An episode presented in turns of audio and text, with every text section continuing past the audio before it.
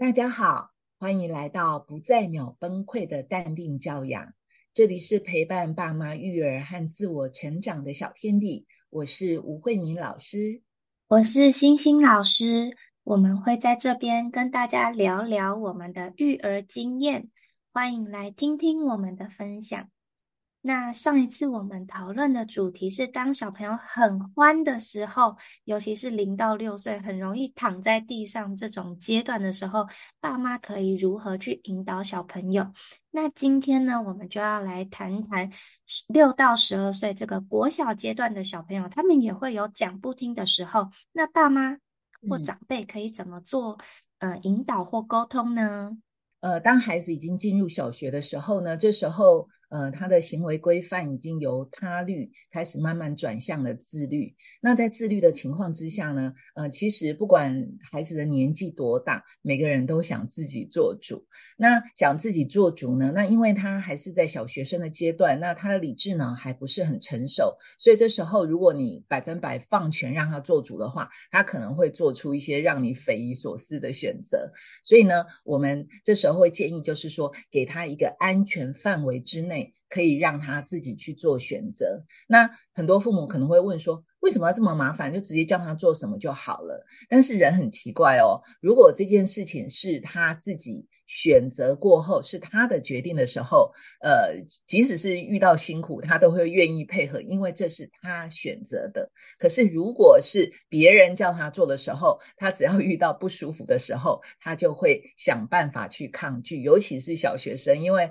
他还不够成熟，所以这时候他遇到不舒服的时候，他不会呃去想到说，哎，其实这时候爸妈或者老师是为我好，他只会觉得说你在找我麻烦，所以呢，我要把我的聪明才智呢用在怎么跟你对抗上。所以呢，父母聪明的父母，呃，知道孩子会有这样的一个心态的情况之下，我们就要协助孩子，呃，让他有更多的机会可以做选择。那这样的话，一方面可以让你的教养更轻松，更重要的是，孩子他终将是要独立自主的。那你在这时候，你训练越多，就像我们去做健身，呃，当你做越多的呃重训，那你的肌肉就会越长越多。所以呢，在这时候就开始训练孩子的自律，呃，协助他怎么去做一个正确的选择。那这时候他自律的肌肉就会越长越强壮，那你以后就可以越来越轻松了。啊，呃，这点就是呃，为了这个远大美好的目标，所以现在我们的努力辛苦是值得的。哎，欣欣老师，我看你一直点头，你在小学里面应该有很多相关的案例吧？有非常多例子。我刚刚就在想，什么事情是爸妈很希望小孩做，但是小孩很常唱反调？我想到的最常，我在小学阶段最常看到的就是穿外套这件事情，尤其是现在天气冷。那爸爸妈妈常常都会传讯息给星星老师说：“哎，老师，现在好像突然变很冷，可不可以请你提醒我们家小朋友穿外套？”但是其实爸爸妈妈不知道的是，因为我在新竹教书，那爸爸妈妈其实不知道是新竹风这么大，对不对？小朋友进到教室之后做的第一件事情是脱裤子跟脱外套啊。他们会在长裤里面加穿一件短裤，而且常常是爸爸妈妈们都不知道。他们一进到教室之后，书包放下来就脱外套、脱裤子。然后我就说：“天气这么冷，为什么不穿外套？为什么不穿长裤？”小朋友常常跟我说：“老师，那是你觉得冷，是我爸妈觉得冷，所以叫我穿外套，叫我穿长裤。可是我不觉得冷。”哦，哇，这个时候我觉得好冲击哦！我又想要叫你穿外套，可是你又跟我说你不冷。那到底该怎么做？对，尤其一个班上有二十几个小孩，我不可能时时刻刻盯着 二十几个，然后一直提醒他们穿外套跟穿裤子嘛。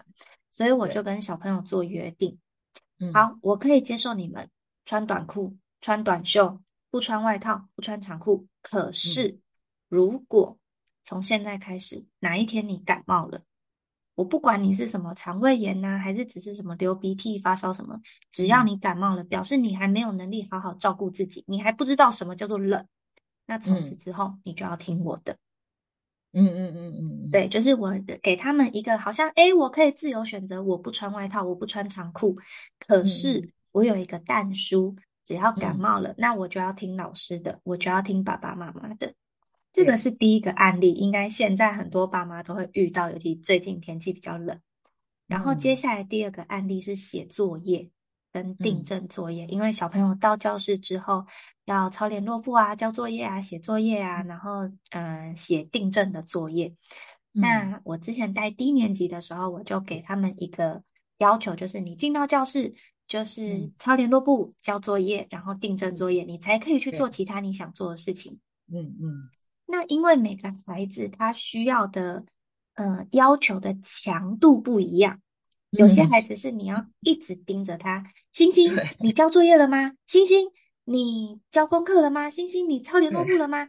有些孩子是，你看到他在念书，然后看到他在读书，看到他在跟同学聊天呢，你问他说：“哎，星星，你事情做完了吗？”他说：“老师，我早就做完了。”嗯，对。那我就曾经看到我的一年级的学生进到教室之后，他就呆呆的。书包也没放，外套也没脱，他就坐在他的位置上。过了大概五分钟，嗯，他问隔壁同学说：“你为什么可以读书？你为什么可以跟同学聊天？”然后他隔壁那个同学跟他讲说：“我事情都做完了，你事情做完了吗？你事情没做完，你当然就只能坐在这边，你连功课都没交，你要怎么跟同学聊天？” 所以其实他们自己。会，呃，有些孩子他自己会知道说，哎，我现在规范是怎样，我赶快做完，我就可以去做其他我想做的事情。对，那我觉得这个是需要透过一直一直的练习。有些孩子他可以学很快，他很快就知道他自己该做什么；有些孩子他需要不断的提醒。那所以我们要做的事情，就是在提醒的时候，不要跟小朋友动怒，因为你越动怒，小孩会越不想做。对对。对，其实这时候有很多时候是父母，嗯，尤其有一个以上的孩子的父母，其实你会发现哦，你两个孩子的个性还有管教方式都不一样。对，那很多很多父母可能因为很忙，然后就嗯，其实最快就是我下指令你就是做。那其实孩子他的天生的天赋，还有他的反应能力，还有他的。呃，可以塑造的强度不同，对，所以不同的孩子，父母真的是要花点心思去观察，然后再给予他所需要的东西。那尤其现在孩子是三 C 泛滥，那在三 C 泛滥的情况之下，我就发现说，呃，昨天我在餐厅里面就听到两个呃青少年在对谈，然后他们竟然对于自己的专注力，他说他只要。超过十分钟的影片，他就没办法看。他现在只能看像 TikTok 那种短影片。然后他自己还很洋洋得意说：“没办法啊，这就是三 C 世代的孩子会做的事情。”对，对，对。那那现在环境的确，像孩子成长的环境跟我们成长的环境是不一样的，所以父母真的呃不太能够用自己过往的经验完全套用在孩子身上，是得做一些修正的。是。对，所以，嗯，尤其像六到十二岁这个阶段的孩子，他们其实已经开始渴望自主权。那爸爸妈妈就可以，爸爸妈妈跟老师们就可以透过讨论的方式来跟小朋友达成约定。那这个讨论不是小朋友要求什么，我们就满足他。像是我在学校很容易遇到，就是小朋友不想做打扫工作，嗯。那甚至会有学生跟我讲说：“老师，我们都是你的奴隶，所以你才叫我们打扫。”这样听起来是不是这个用词还蛮激烈的？那这个其实就是小朋友他想要表达他想要自主决定的一个呃的一个方式。可是打扫这件事情不是他可以自己做决定的。那这个时候我就会把问题丢给孩子：“哎，是谁说要打扫的？打扫这件事情是谁规定的？”嗯，那小朋友自己就会说，是学校规定的，不是老师规定的。对，那既然是学校规定的，你敢去跟学校要求你不要打扫吗？嗯嗯嗯。那小朋友自己就会思考，嗯嗯，这好像不是我可以要求的事情，我只能配合。对，爸爸妈妈之所以会动怒，很多时候是因为小朋友搞不清楚什么事情是他需要配合，什么事情是他可以自己决定。对，那这个时候我们就要透过讨论跟提问的方式，让小朋友自己说：“哦，这这个事情他就是只能配合。”对，那像打扫这件事情，当小朋友发现说哦，他只能配合的时候，他会比较甘愿一点。